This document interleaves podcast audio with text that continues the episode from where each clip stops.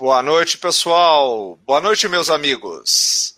Estamos aqui mais uma vez. Boa noite aos nossos web espectadores, né? Hoje é mais uma bela quinta-feira, 15 de outubro de 2020. Parabéns a você, professor, né? Porque hoje é o dia do professor e eu agradeço a todos os meus professores. Graças a vocês, eu sou quem eu sou. Muito obrigado, professores. Agora são 20 horas e 2 minutos e essa aqui é a nossa rádio experimental, rádio web, né? Marcou no esporte.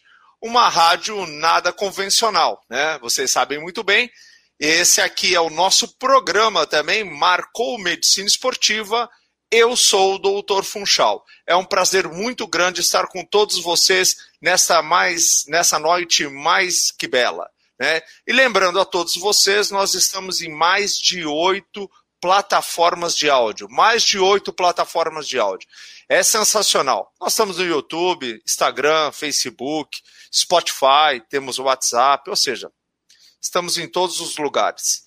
E falando em mídia social, né? Nada melhor do que a gente chamar uma especialista nisso. Então, eu vou chamar a polivalente fisioterapeuta Andresa Garretti, que divide comigo os microfones. Boa noite, Andresa. É um prazer noite, estar pessoal. novamente com você. É um grande prazer estar aqui numa noite de medicina, de esporte, de saúde, um assunto que a gente adora, ainda mais com é, amigos, que a gente troca tantas experiências dos casos dos pacientes, e a gente sempre tem um convidado muito especial para trazer muita bagagem para todo mundo. Com certeza. E lembrando bem, né, Andresa, que nós estamos a, em várias mídias sociais, né? Nós estamos aí no WhatsApp, né? Nós em estamos no WhatsApp, mídias. né? Com o número, né? O número 48 988 12 8586 aí, tá aparecendo aí para todo mundo aí é, ligar para nós se quisermos, né? O que, que o pessoal pode fazer com esse WhatsApp? WhatsApp, porque realmente são é, médicos, nutricionistas, fisioterapeutas, profissionais que foram muito bem escolhidos, estão aqui durante uma hora com a gente. Então, quem tiver dúvidas, sugestões, pode mandar é, vídeos, inclusive, perguntas, mensagens. E é, é, vai enriquecer muito o nosso programa. E assim a gente não se sente sozinho aqui nessa, na frente de uma tela, de um computador, nessa nova realidade que estamos na pandemia. E eu acredito que vai ficar essa realidade nesse programa, porque fica muito mais prático para muita gente. Imagina. Com certeza. Então.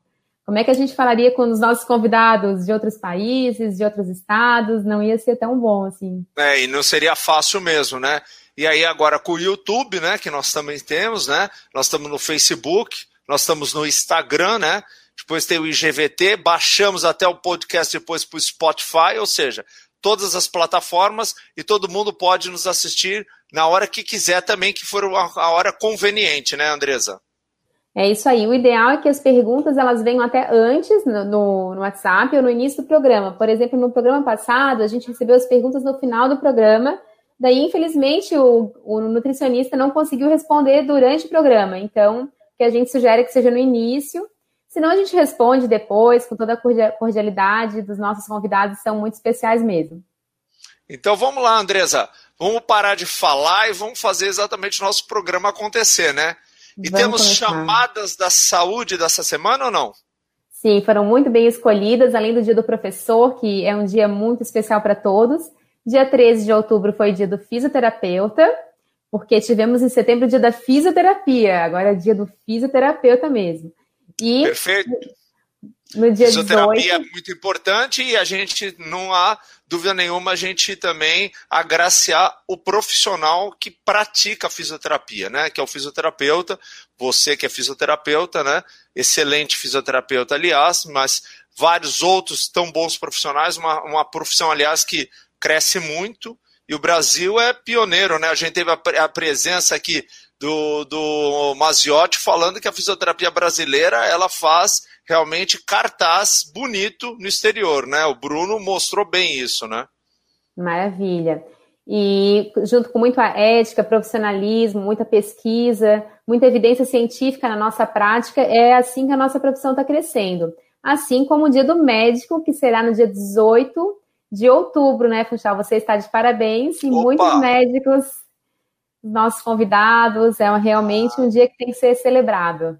Ah, com certeza, né? O médico também é uma profissão muito bonita, né? Uma profissão de dedicação, muito estudo, né?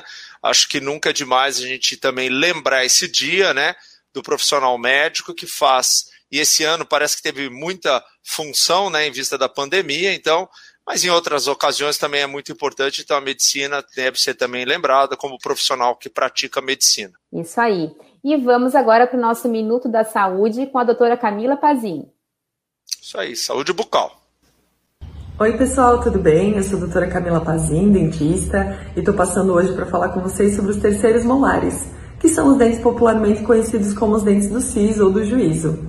Devido ao fato deles serem os últimos dentes a aparecerem na arcada, muitas vezes os pacientes não apresentam o espaço adequado para que ocorra essa erupção, né? esse nascimento desse dente.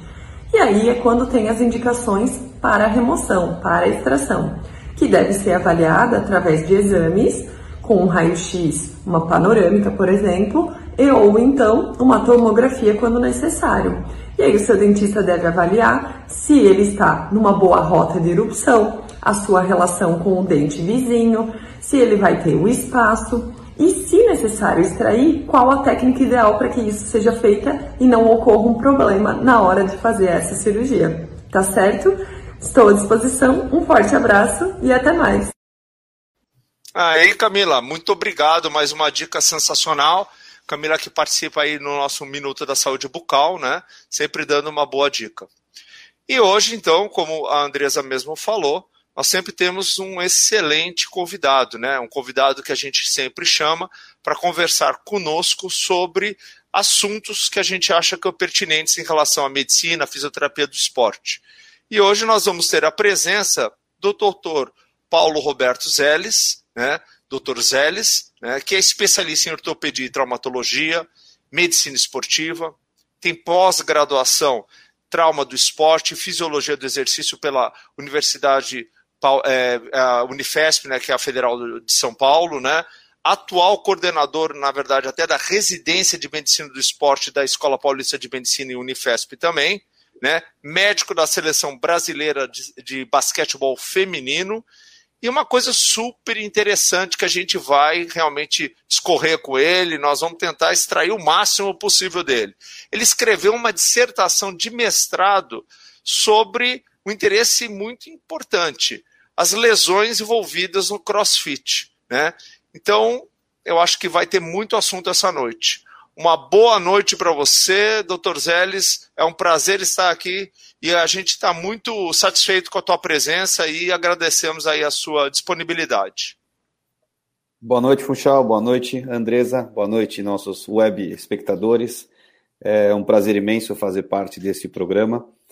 Uh, nunca, não diria nunca, mas eu não imaginava que eu fosse ouvir podcasts como eu ouço hoje, não imaginava que estaríamos num programa desse, talvez um formato que é, se encaixasse muito melhor em congressos ou em aulas ou simpósios, mas é, essa pandemia realmente mostrou para a gente que uh, das muitas coisas ruins aí que, que, que a gente acabou acabou tendo que enfrentar, as distâncias acabaram sendo encurtadas com essas aulas online, com essa com essa facilidade da internet. Então eu parabenizo vocês pela iniciativa, por fazer um programa tão interessante, possibilitar com que pessoas que estão longe dos grandes centros consigam realmente é, ficar atualizados na área de medicina esportiva, nutrição, é, ortopedia. Então, inicialmente eu queria dizer que é uma honra participar desse programa, agradecer é, realmente o, o, convite.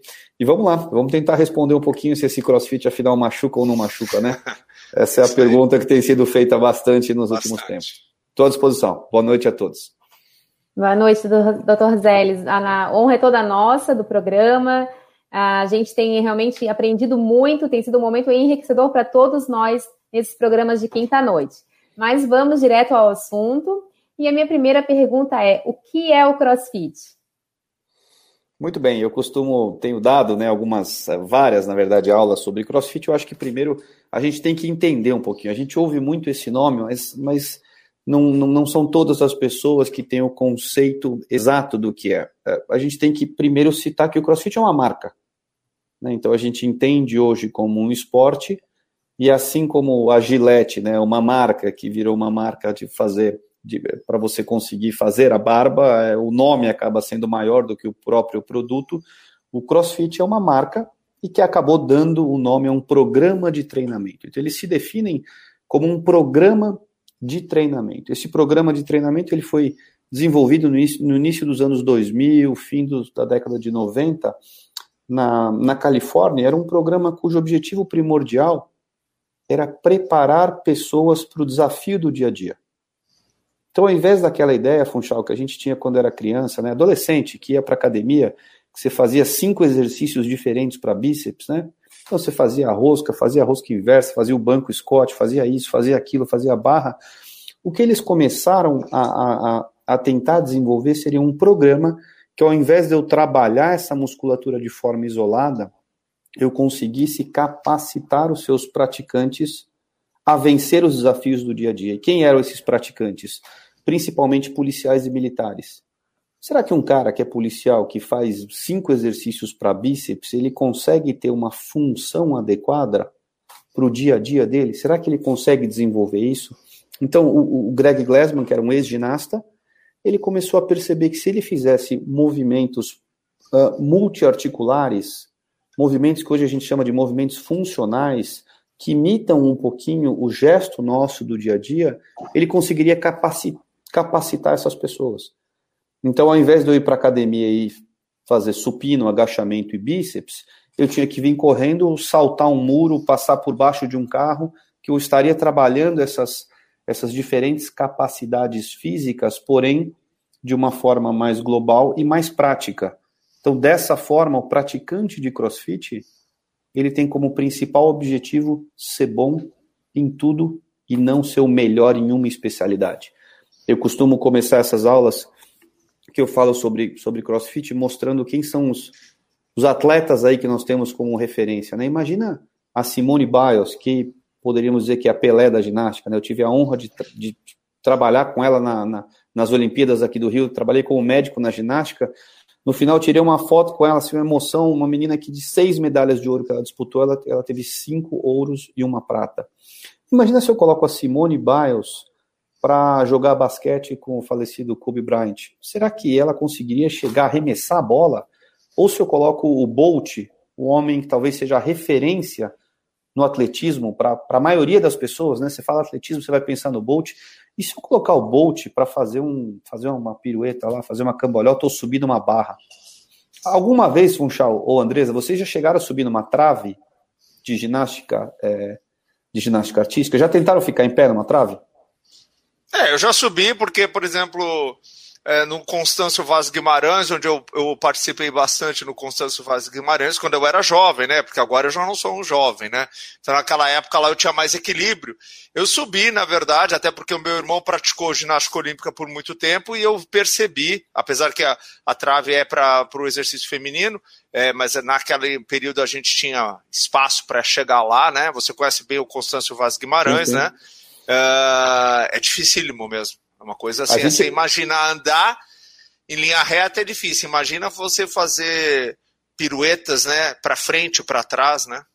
No último dia das Olimpíadas, uh, os técnicos que foram desmontar a arena de ginástica, eles uh, deixaram durante duas horas que as pessoas tirassem os sapatos e, e pudessem uh, tirar foto nos aparelhos. Né? Então a gente pôde, isso uma coisa liberada, todo mundo pôde entrar no solo, claro, um por vez, mas enfim, tentar fazer a sua, passar sua vergonha ali, fazer a sua pirueta e é, muitos dos médicos resolveram tirar uma foto em pé na trave. A gente ficou uns 10 minutos porque não conseguia ficar em pé, não conseguia se equilibrar. Então a gente vê que realmente, é, para conseguir ter esse equilíbrio, fazer essas manobras, eu preciso ter uma capacidade, eu preciso ter um treinamento muito grande. Mas não quer dizer que quem consegue fazer isso é bom em todas as outras capacidades. Será que se eu pegar o Fernando Reis, então, que é uma referência nossa, um atleta brasileiro de levantamento de peso, né, e eu pegar Simone Biles, com todos os seus 45, 47 quilos que ela deve ter, ela consegue levantar um peso que chega próximo do aquecimento do Fernando Reis? Não. Então, para a gente linkar, responder essa pergunta da Andresa, o CrossFit é um programa que quer desenvolver todas essas capacidades preparar esse, esse praticante da modalidade a ser bom e conseguir resolver tudo isso. Então, teoricamente, ele tem um equilíbrio. Um cara que faz um crossfit, ele conseguiria ficar em, em pé melhor nessa trave, conseguiria correr, conseguiria pegar esse peso, assim como o Fernando Reis faz, conseguiria saltar. Então, basicamente, é um programa de treinamento, como eles dizem, é, feito para vencer qualquer tipo de desafio e para não trabalhar uma especialidade, mas todas essas especialidades, formando um atleta completo. Você que é um especialista aí no CrossFit, né? Praticante também, e especialista, estudou muito essa, essa atividade. Vou fazer uma pergunta, vamos fazer, vamos fazer um pouquinho, tentar desmistificar um pouco mitos e verdades, né? Falando um pouquinho do Greg Glassman, que é o fundador aí do CrossFit, né, dessa modalidade, é, não sei se é, uma, se é um mito ou se é uma verdade, é, ele é portador de poliomielite, porque eu já li na internet algumas coisas sobre que ele era portador de poliomielite, que foi uma das coisas que, por exemplo, provavelmente, assim, é, eu já ouvi fotos dele, assim, é, não me parece uma poliomielite muito avançada, mas se eu pergunto para você, é verdade ou isso é um mito, só assim para fazer um pouco de merchandising sobre a prática da atividade? A gente não sabe, né? Eu também já vi isso, já li, nunca acho que eu não vi uma foto dele, por exemplo, de bermuda, que você pudesse de alguma forma comparar o trofismo dos membros.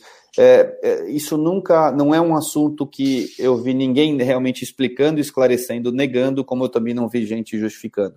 Eu acho que o CrossFit tem um marketing muito forte, então uh, não acho que seja marketing, mas eu também não ficaria tão surpreso se fosse um boato que eles uh, não tenham como interesse é, esclarecer a dúvida justamente para criar essa, essa pergunta. O fato é que ele foi é, realmente brilhante em, em, em, começar a fugir daquele exercício tradicional e fazer muitos exercícios em suspensão, que a gente chama de movimentos ginásticos, né? Então eu faço exercício que eu estou suspenso numa barra, numa argola. Então eu acho que seria uma boa solução para alguém que tem uma limitação e um desequilíbrio de membros uh, fazer exercícios do CrossFit. Deixa eu fazer uma pergunta para você. Uh, voltando então assim, vamos fugir um pouco da, da parte aí de, de, de, mitos, verdades, aí ficar especulando. Vamos falar uma coisa objetiva. Por que, que essa modalidade, na tua opinião, lógico, se ela ganhou tantos adeptos? Qual é a razão? Qual que é o, o fator que levou a tantas pessoas começarem a praticar e se tornou, na verdade, até uma atividade de moda hoje, né? Mas assim, muito procurada, né? A gente vê e você vê que esse assunto hoje nós estamos discutindo. Tem inúmeras pessoas interessadas em escutar aí o que você vai falar sobre lesões, é, a prática do esporte. Por que, que ela ganhou tantos adeptos? Porque é legal. É muito legal, na verdade. É muito. O principal aspecto deles, Funchal, é a motivação peça para uma pessoa de 40, 45 anos que vai no seu consultório, isso é o meu dia a dia, o seu, o seu dia a dia. Alguém sedentário com dor nas costas, que precisa perder um pouquinho de peso, que precisa fortalecer, que não tenha nenhuma lesão, mas que seja um sedentário. Fala para esse seu paciente se matricular numa academia e fazer uma academia e voltar depois de três meses e dizer quantos treinos ele fez.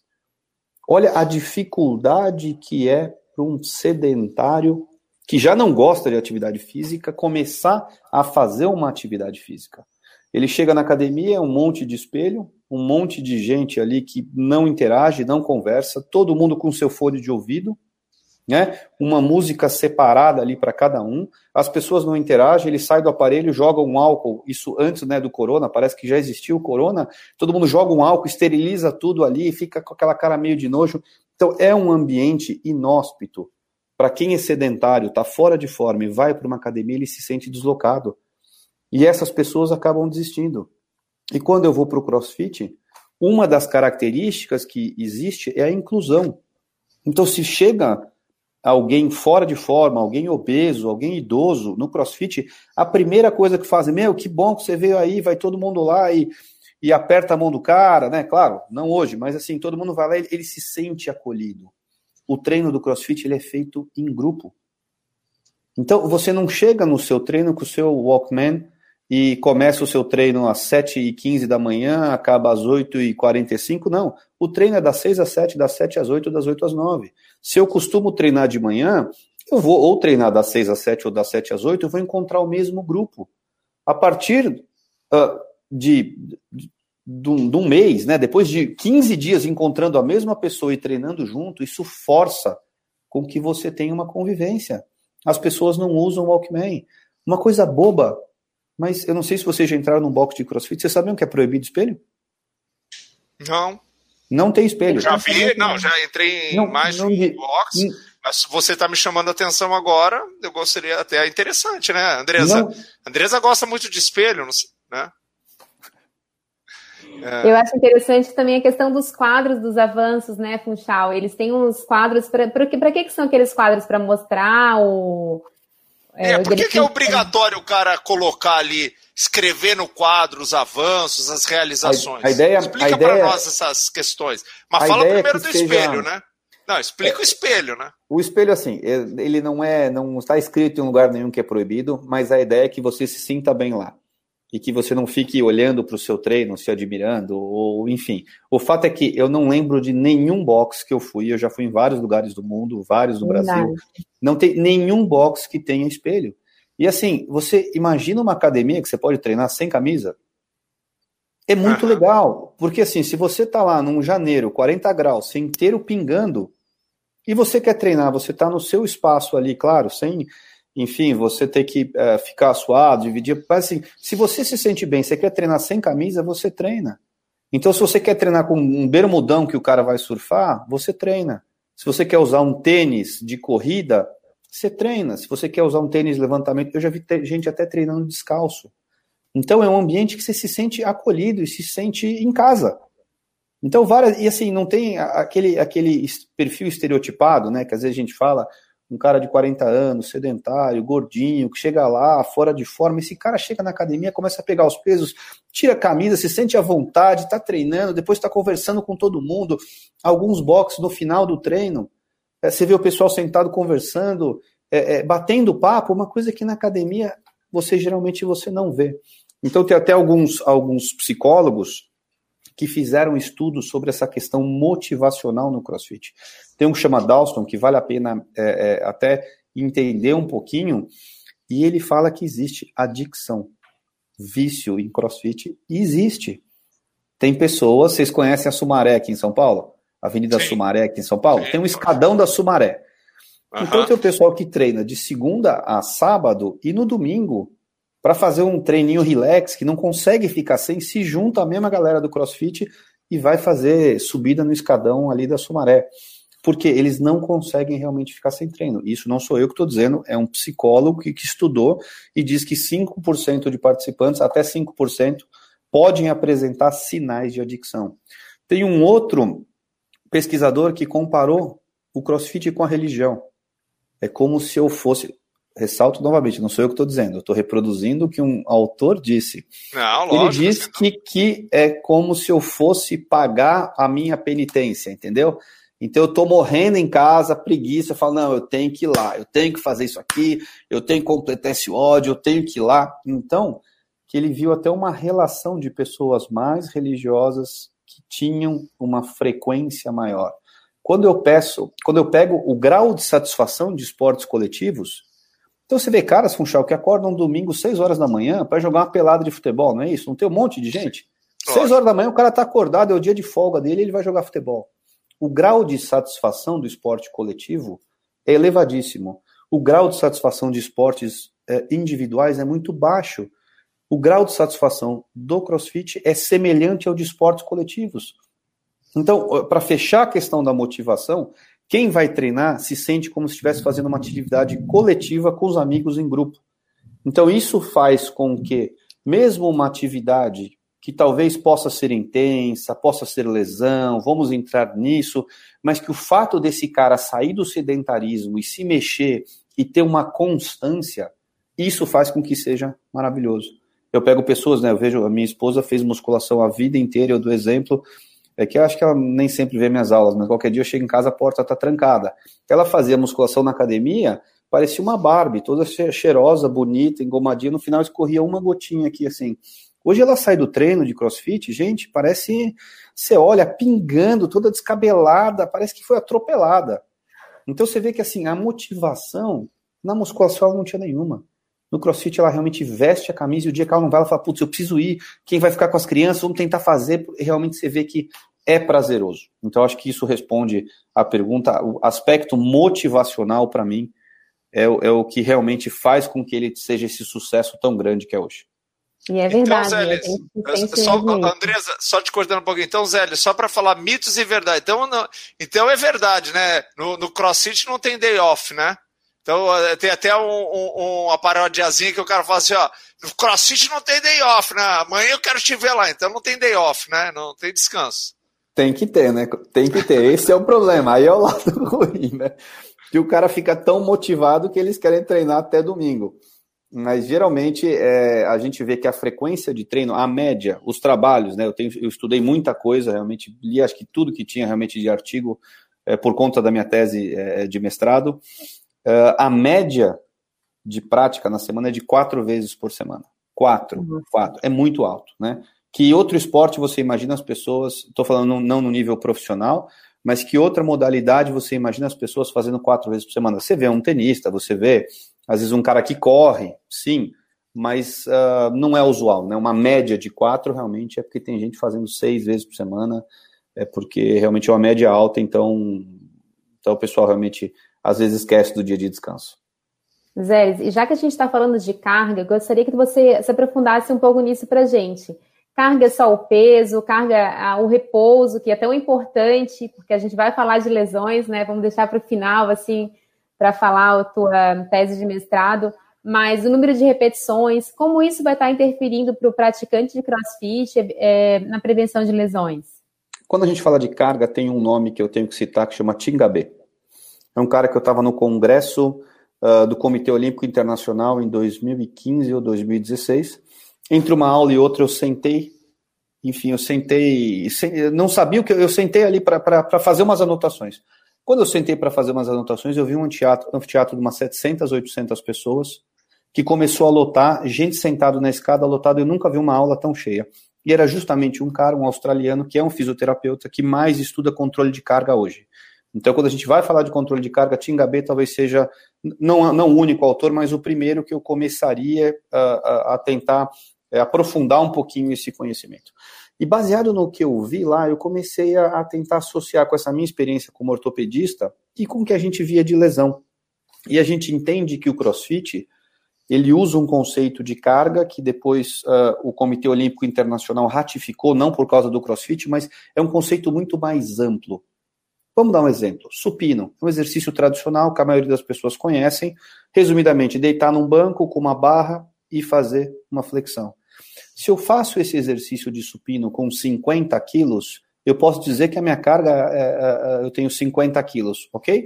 Mas eu posso fazer esse exercício lentamente ou rapidamente. Então, com o mesmo peso, eu posso ter um trabalho diferente. Eu posso fazer esse mesmo exercício de supino com um grau de dificuldade maior. Se eu tiro a barra e coloco é, duas anilhas, eu passo a ter movimento rotacional, eu passo a ter adução, abdução, isso fica mais difícil. Então a gente sabe que um conceito de carga não é simplesmente o peso que eu movimento, mas o grau de dificuldade, o estímulo, o exercício que eu faço eu posso fazer um exercício, uh, teoricamente, uma carga mais pesada, fazendo flexão de braço, que é semelhante ao supino, do que eu fazer um supino, um menor número de repetições ou mais rapidamente. Então, esse conceito de carga engloba o peso, a velocidade, o grau de dificuldade que eu faço desse, desse exercício. E como a gente tinha dito no começo da aula, o CrossFit ele quer que você vença um desafio. Então, o treino de crossfit ele tem um aquecimento, uma parte técnica e no final o WOD Workout of the Day. Então, é o desafio Workout do dia. Okay. ok? Eu chego lá, o desafio do dia. Então, o desafio do dia, um, um exemplo, uma foto que eu adoro, uma, uma, uma, competição de crossfit. O desafio do dia era o seguinte: era uma dupla. Então, imagina você, Andresa, com uma colega sua na, na competição. O seu desafio é caminhar por um campo de futebol, carregando um peso de 15 quilos e a sua amiga da forma que você quiser. Então você tem que ser forte, você tem que ser equilibrada, você tem que ter a técnica para carregar essa sua amiga. Então imagine você com uma amiga meio que no ombro, se segurando ela pelas costas ou pela perna e mais um braço. O que, que é essa cena? essa cena é um soldado ferido no campo de batalha. É uma cena de um policial carregando uma outra pessoa mais o equipamento.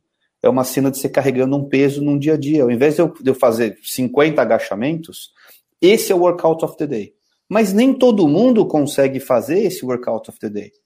Então, esse workout of the day, que é o prescrito, chama RX, as prescribed. Seria uma, uma abreviação aí, RX. Quem não faz isso faz uma carga escalonada. Uma parte disso. Então, a sua prova seria carregar sua amiga e mais uma mochila. Você não consegue. Então, o que nós, vamos fazer? Você vai carregar só sua amiga. Então, você fez um escalonamento da carga. Ok? E o que, que a gente vê no crossfit? Algumas pessoas costumam sempre fazer a carga pesada. Eu vou lá e eu carrego o desafio do dia. O cara me manda fazer o odd com 100 quilos, eu vou fazer. Alguns sempre escalonam a carga. Meu, eu, não, eu, eu, por exemplo, eu sempre faço escalonado porque eu sei que eu não estou tão em forma assim para fazer essa daí. E algumas pessoas ficam variando. Então imagina que um dia eu vou lá e faço o treino, aquele treino pesado, aí um dia eu faço o treino leve, um dia o pesado, um dia o treino leve. E o que a gente viu? Que esta variação de carga leva a três vezes e meia mais lesões. Como eu interpreto isso? O cara que sempre treina pesado, provavelmente ele levou um tempo para chegar nesse nível esportivo e ele consegue treinar pesado. O cara que treina leve, ele muitas vezes sabe das limitações dele, respeita essas limitações e treina numa capacidade adequada para. Ele carrega uma carga adequada ao peso dele. Quem está mudando, muitas vezes, é alguém que não está capacitado a fazer um exercício completo, um exercício pesado, fica tentando fazer e por isso ele machuca. Então, o Tingabe ele conseguiu mostrar algumas, alguns gráficos, ele coloca em gráficos justamente para mostrar o quanto eu aguento, o quanto eu estou fazendo e o risco que isso leva à lesão. Então, basicamente, o que eu deixo como mensagem, isso às vezes parece uma coisa um pouquinho complexa, o que eu deixo como mensagem para resumir essa fala: nós devemos treinar de acordo com a nossa capacidade. Se eu fizer um treino abaixo do que eu aguento, não vou evoluir. Mas ao mesmo tempo, se eu fizer um treino muito mais intenso do que eu estou preparado, eu vou me machucar. Por exemplo, do rugby, eles faziam esse controle, como muita gente usa no futebol, que é com um GPS nas costas. Então ele calcula qual que é a média que os atletas correm na semana.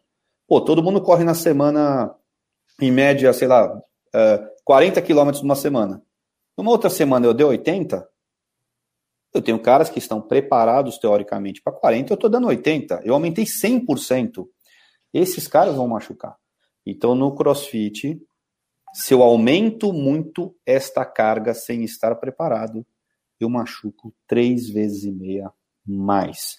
E essa carga não é o peso que eu carrego.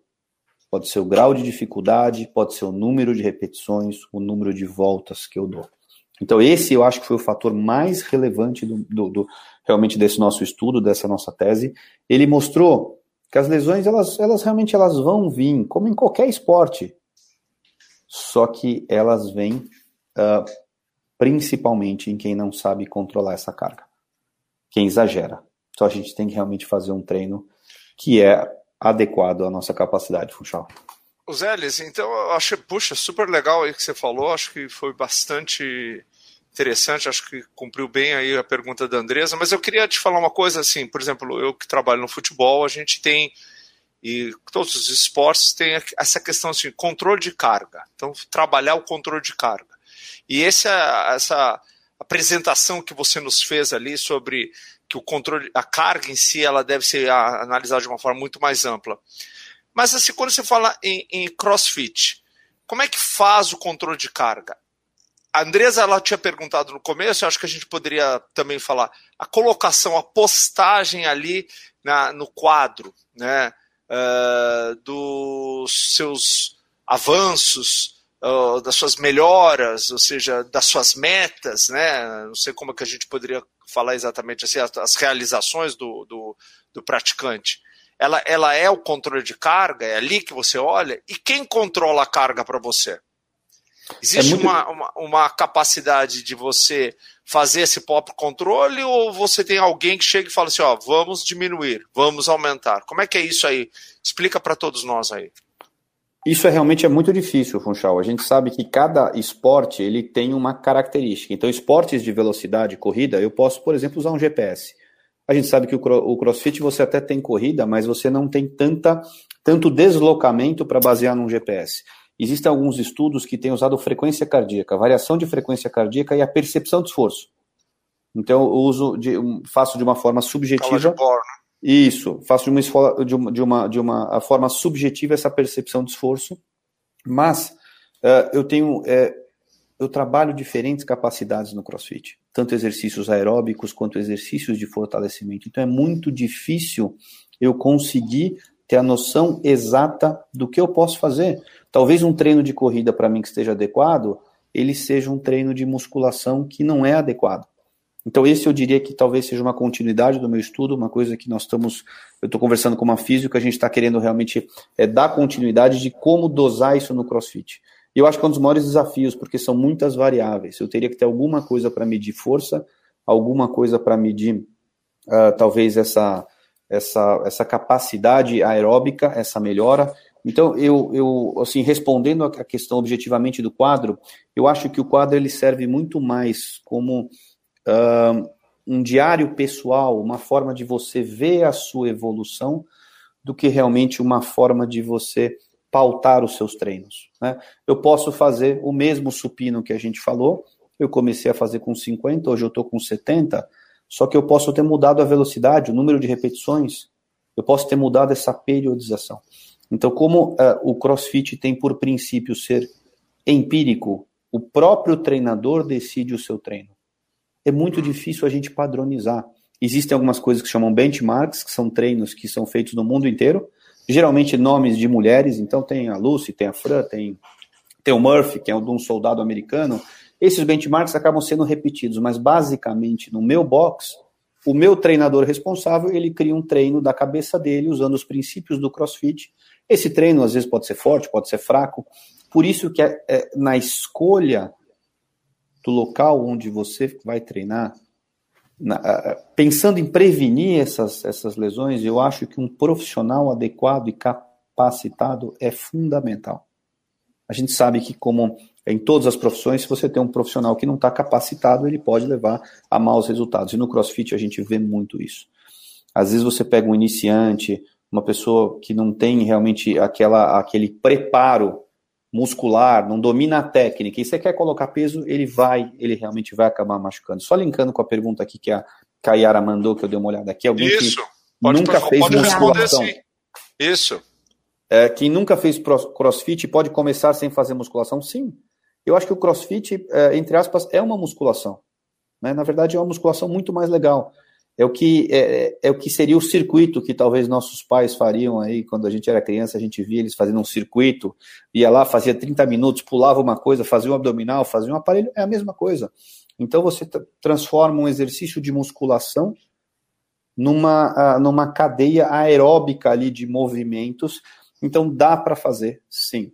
Talvez se a gente for comparar com funcional, com personal, um exercício exclusivo, se eu tenho alguém com alguma patologia, talvez eu, eu fosse realmente preferir um funcional com um personal. Mas para quem é, é, eu corro o risco de perder a motivação se eu mandar para uma academia, o CrossFit eu acho que é uma primeira opção e é excelente. E eu tenho, visto, eu tenho visto assim excelentes resultados nos meus pacientes.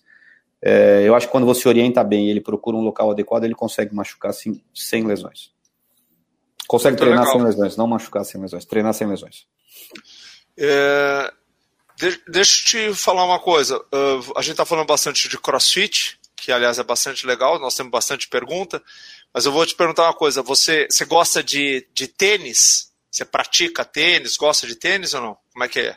Já joguei bastante, hoje em dia eu não pratico mais tanto, mas eu cito muito nas minhas aulas, eu costumo falar, quando eu falo de controle de carga, eu cito Federer e eu cito os jogadores mais novos, Nadal, Djokovic. O Federer é um cara 10 anos mais velho, que consegue jogar no mesmo nível, porque ele não entra em 50 torneios no ano.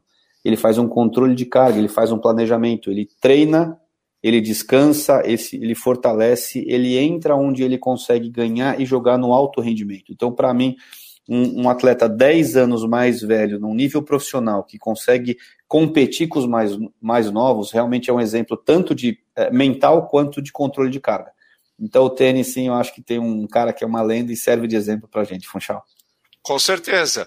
Por isso mesmo, nós vamos chamar agora o Minuto do Tênis com um tenista profissional também que fez sua história no tênis brasileiro, que é o Márcio Carlson, com suas dicas de papo de tenista. Muito bem. Papo de tenista no Minuto do Tênis. Pessoal, vamos falar um pouquinho do tênis infanto-juvenil no nosso estado. Este final de semana acontece a segunda etapa do estadual infantil aqui na capital. É um sonho para essa meninada começar a disputar esse tipo de torneio estaduais e depois passar para os torneios nacionais e internacionais. E quem sabe poder jogar aí um circuito profissional mais na frente ou até um tênis universitário. Né? Temos ótimos juvenis aqui no estado, como Pedro Boscadinha, os 50 melhores tenistas do mundo, Priscila Janiquian, a melhor tenista é, feminina no ranking internacional juvenil. E também vale destacar que no, há duas semanas a Carolina Leidner foi campeã também em Santo Domingo do ITF juvenil. Bom, essas são as notícias dessa semana. Boa sorte, bons jogos para os nossos tenistas juvenis. Até lá.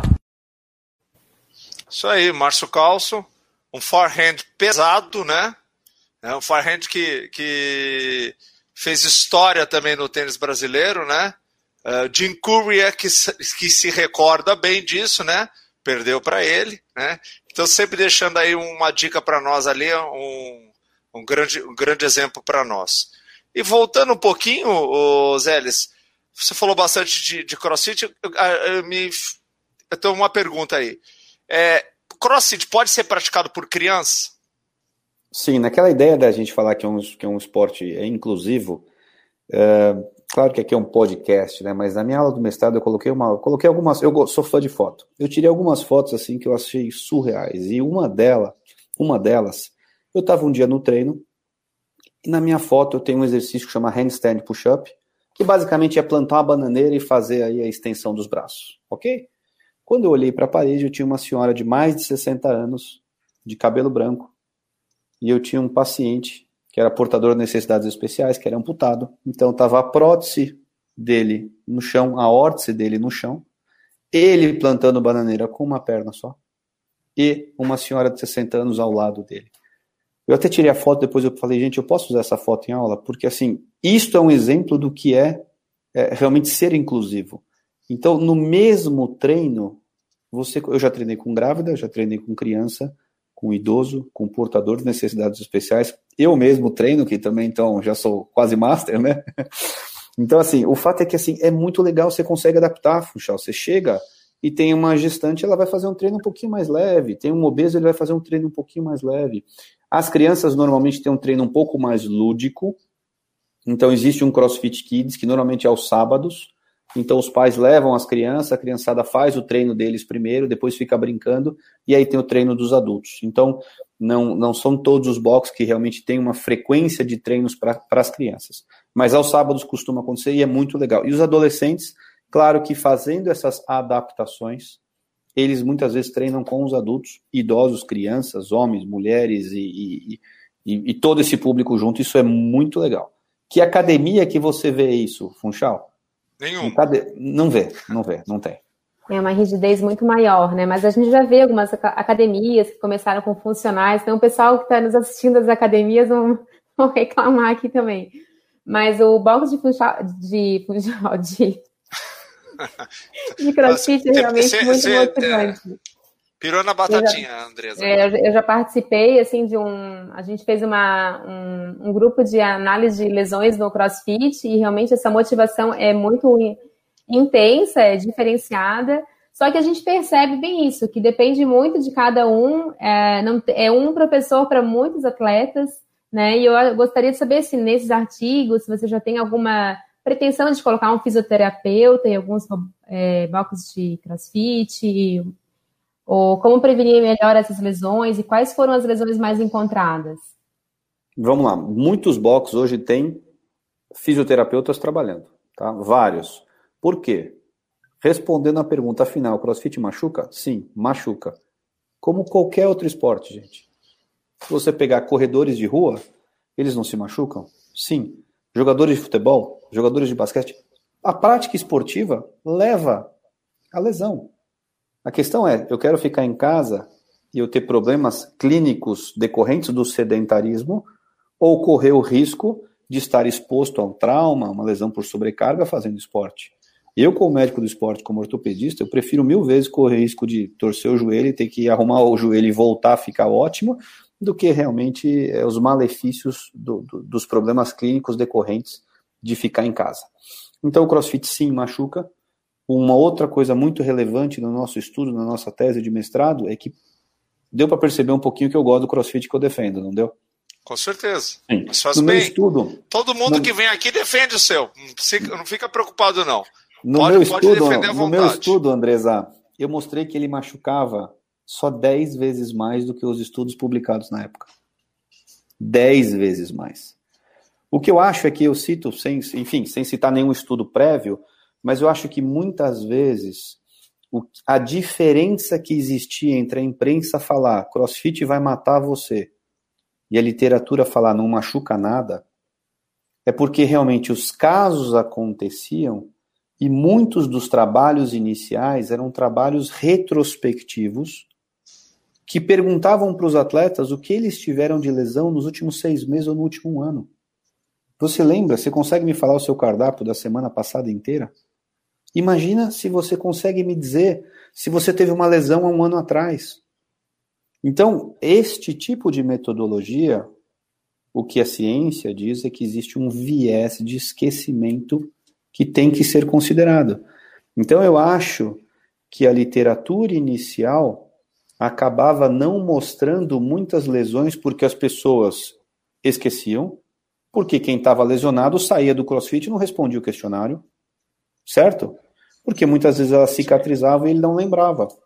E o que a gente fez nessa tese foi um acompanhamento prospectivo.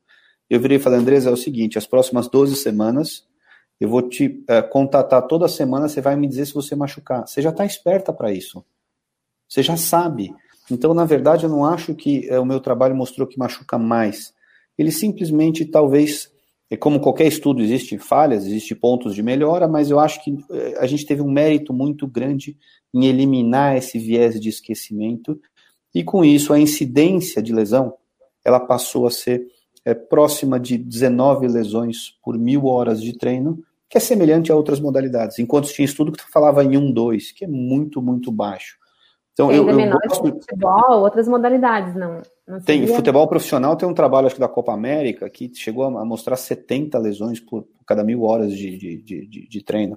Então, Sim. a grande questão não é se machuca ou não machuca. Todo esporte leva a lesão.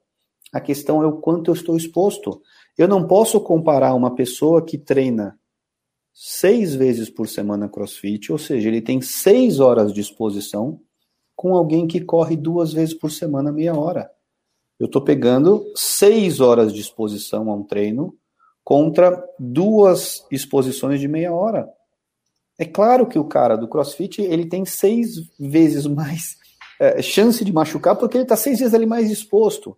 Então, eu acho que algumas dessas inadequações na comparação fez com que a gente tivesse aquela ideia errada de que não machucava nada, e aí a imprensa via um monte de caso acontecendo começava a meter a boca.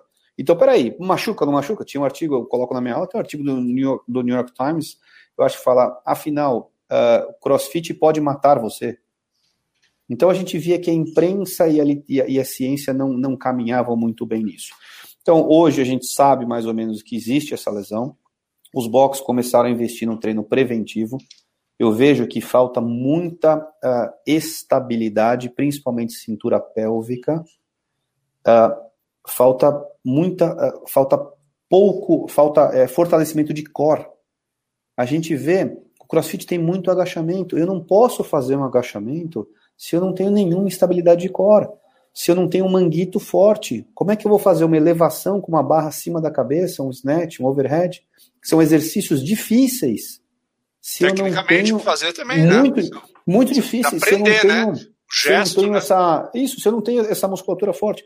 Eu, Funchal, eu no, no, no, meu consultório eu costumo deitar no chão com os pacientes, faço uma pranchinha Hoje eu atendi uma menina de 28 anos aqui, ah, com dor nas costas, crossfit, tá? E, e é namorada do dono do boxe, então ela treina seis vezes por semana, fortona. Eu falei, e aí, vamos fazer uma pranchinha aqui. Ela não conseguiu fazer. Eu falei, como é que você quer não ter dor nas costas, gente? Você não consegue fazer uma prancha, eu tô ganhando de você. Eu com 29 anos estou ganhando de você e com 28 crossfiteira. Enfim, então uh, a gente vê que falta um pouco de prevenção. Então eu vejo com muito bons olhos a presença do, do, do fisioterapeuta nos box. E eu acho que nós, da área da saúde, temos que fazer simpósios, palestras como essas, justamente para ensinar os coaches também. Existe um pouco de preconceito deles uh, de imaginar que o ortopedista vai sempre falar: não pode treinar, faz mal. Não, eu, eu prescrevo o treino, eu mando treinar. Então, eu acho que a gente precisa realmente aumentar o nosso nível de conhecimento sobre a modalidade, aumentar essa divulgação sobre os benefícios da prevenção e realmente valorizar a presença de um fisioterapeuta para tratar essa lesão desde o começo. A gente vê que muitas vezes as pessoas chegam a adaptar o treino por 10, 15, 20 dias, treinando com dor adaptado e não quer parar. E você sabe muito bem que você tratar uma lesão depois de 20 dias treinando em cima dela, sem realmente fazer nenhum tipo de tratamento, é muito mais difícil. Quando ela vira uma lesão crônica, quando você tem uma sobrecarga mais intensa, é muito mais difícil da gente, é realmente da gente tratar. Então, respondendo objetivamente, sou muito a favor do, do, do fisioterapeuta. Na verdade, eu sou a favor de um acompanhamento multidisciplinar. Os meus pacientes que eu consigo ligar para o físio, quando é algum coach que eu conheço, eu ligo para o coach e a gente consegue conversar todo mundo, eu consigo é, orientar um treino adaptado, orientar uma reabilitação, tirar minhas dúvidas, tirar a dúvida deles, a gente vê que o grande beneficiário é o paciente, né, que volta mais rápido e melhor, não é nem que volta, ele não precisa parar de treinar. Ele consegue consegue se manter no esporte com adaptações. Então, ele fica satisfeito e consegue ficar bem de saúde, que eu acho que é o objetivo final, final nosso. Osélis, eu queria que você. Fe... A gente está quase chegando no final do programa, eu queria que você fizesse assim, um, um fechamento para a gente entender. Você falou um pouco, mas até para as pessoas que estão escutando. Faz assim um, um, um contraponto né, dos pontos semelhantes, diferentes vantagens e desvantagens. Crossfit, basicamente, que é aquilo que você está defendendo bastante, que é uma atividade bastante interessante. Adorei a forma como você colocou. Acho que é importante você desmistificar. Não é que não machuca, machuca. Jogar futebol machuca. E eu tenho uma boa experiência né, em falar que é um esporte que machuca bastante. Mas a gente deve praticar, deve treinar. Ginástica funcional e musculação convencional. Como é que essas três modalidades elas funcionam? Elas se complementam? Como é que é isso daí que você vê isso aí? CrossFit, a chamada ginástica funcional e a musculação convencional. Eu acho que isso a gente acaba entrando também um pouquinho na área do educador físico, né? O que eu uso como parâmetro para escolher um ou outro. Eu pergunto para o paciente: o que, que você gostaria de fazer? Alguém que não tem motivação nenhuma, alguém que não está afim de ir para academia, que eu sinto que não vai para academia, eu tento, eu tento realmente indicar o CrossFit. Uma pessoa mais acelerada, se eu mandar fazer yoga, ele não vai.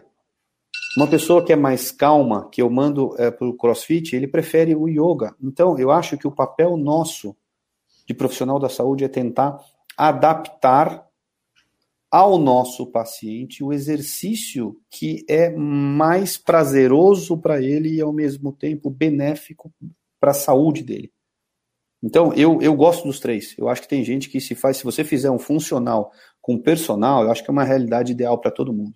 Porque o personal ele vai olhar exatamente os seus déficits. No CrossFit é um treino para todos, né? Então, às vezes, eu preciso de alguém que precisa fazer um fortalecimento específico uh, de ombro e ele chega lá, ele não tem preventivo de ombro, ele machuca. Alguém que precisa fazer um fortalecimento de glúteo, ele chega lá e não tem um treino específico para glúteo. Então, certamente, o trabalho individualizado com o personal eu acho superior. Basicamente, eu indico o CrossFit pelo aspecto motivacional. É um treino muito bom, mas ele é muito motivacional. Em linhas gerais, aqui, se eu, se eu puder, nós estamos chegando no final, se eu puder só fazer uma conclusão. Não, pode falar. Eu acho, eu acho que o CrossFit machuca como qualquer outro esporte. Sou muito a favor, principalmente pela motivação. Eu tenho N exemplos de pessoas que não fariam nada, começaram a fazer e treinam e, e realmente se dedicam e gostam e sentem falta quando não podem ir. As lesões, pelo que, os pelo que o nosso estudo mostrou e os outros trabalhos, elas vêm principalmente quando eu quero subir a carga rápido demais. Então, às vezes, eu pego pessoas inexperientes. No nosso trabalho, a gente mostrou que quem treina menos de um ano machuca mais. Fazer um agachamento é um movimento complexo, é difícil, leva tempo. Eu não posso querer fazer um agachamento em três meses, aumentando a carga que eu vou me machucar. Então, se você fizer, optar pelo treino de crossfit, escolha um box adequado, respeite os seus limites, faça esse trabalho de equilíbrio, fortalecimento de manguito, fortalecimento de core, fortalecimento é, de glúteos, equilíbrio, antes de aumentar a carga, tem uma base estável. As lesões que a gente vê ocorrem principalmente no ombro e na lombar, não é à toa que a gente fala tanto de falta de fortalecimento de manguito e de core, que as lesões são principalmente ombro e lombar. Os benefícios para a saúde eu vejo tanto no fortalecimento, na parte muscular, quanto existem inúmeros trabalhos que falam de melhoras até de parâmetros bioquímicos, do grau de satisfação, de frequência cardíaca. Então eu acho que se a gente conseguir realmente um box adequado, respeitar o limite, é uma excelente modalidade para se manter em forma e para começar a entrar em forma. Né? Para gente, para quem realmente está sedentário, o fato de ser motivacional, eu acho que é excelente. E se machucar, a gente conserta, né, Funchal? O que não dá para consertar é o cara sentado, sentado no sofá, né? O cara fica sentado no sofá, Andresa, e vem reclamar de dor nas costas e assim não quer fortalecer, não quer nada. Esse, esse é muito difícil da é um gente. trabalho bem mais longo realmente. Realmente foi sensacional e muito rápido. Realmente passou uma hora com Charles. Você acredita nisso? Você vê, né? Não, mas o assunto ele é um assunto rico, né? E eu acho que é um assunto de momento. As pessoas muito querem saber. A gente mesmo quer saber muito sobre o CrossFit, né? É uma hora, infelizmente, sempre é um programa rápido quando a gente vê principalmente a gente vê que o programa ele corre solto, né? Então a, a gente, gente agradece. No Facebook aqui do doutor Ademar, do Fabiano Brown, da Karina. Teve bastante interação, mas infelizmente chegou ao final. A gente Fabiano, agradece... que é um amigo meu que postou ali também. É, teve outro, o Gilson Carterano. Obrigada pela participação de todos. E realmente acho que teremos que ter um programa em breve, né, no próximo ano. E para agradecer pela sua participação, você receberá agora um retrato animado, que é uma caricatura no celular. A gente mandou. Aí, ó. Aí, muito bonito, gostei, viu? Excelente. É de um artista, Luiz Felipe Funchal, Funchalzinho. Olha só. aqui do nosso programa. Que beleza, hein? Muito bem, parabéns. Muito legal, muito legal. É o meu filho então, que faz. Agradecida a sua participação e até a próxima. Uma honra, gente. Parabéns pelo programa, pela iniciativa. Estou à disposição. Muito bom. Obrigado. Zeles, nós que agradecemos muito, viu? Foi realmente uma noite muito boa. Discutimos um assunto que está na, tá na moda, muitas pessoas têm dúvidas, né? E tem muita gente praticando, né? Existem mais de 14 mil academias de crossfit distribuídas pelo mundo né? Tem uma modalidade que realmente está ganhando muitos adeptos. A gente ficou muito satisfeito por falar com o Dr. Paulo Roberto Zeles, que é especialista nisso, fez uma de mestrado sobre esse assunto e tem, teve e tem muito para falar para nós. Nós agradecemos demais a todos vocês que participaram, né? Porque esse aqui é a Rádio Web Marcou no Esporte, esse aqui é o nosso programa Marcou Medicina Esportiva. Eu sou o Dr. Funchal, tive o prazer imenso de estar aqui com a Andresa Garrett mais uma vez, numa quinta-feira memorável, e o Dr. Paulo Zeles. Então, muito obrigado a todos vocês e até a próxima quinta-feira.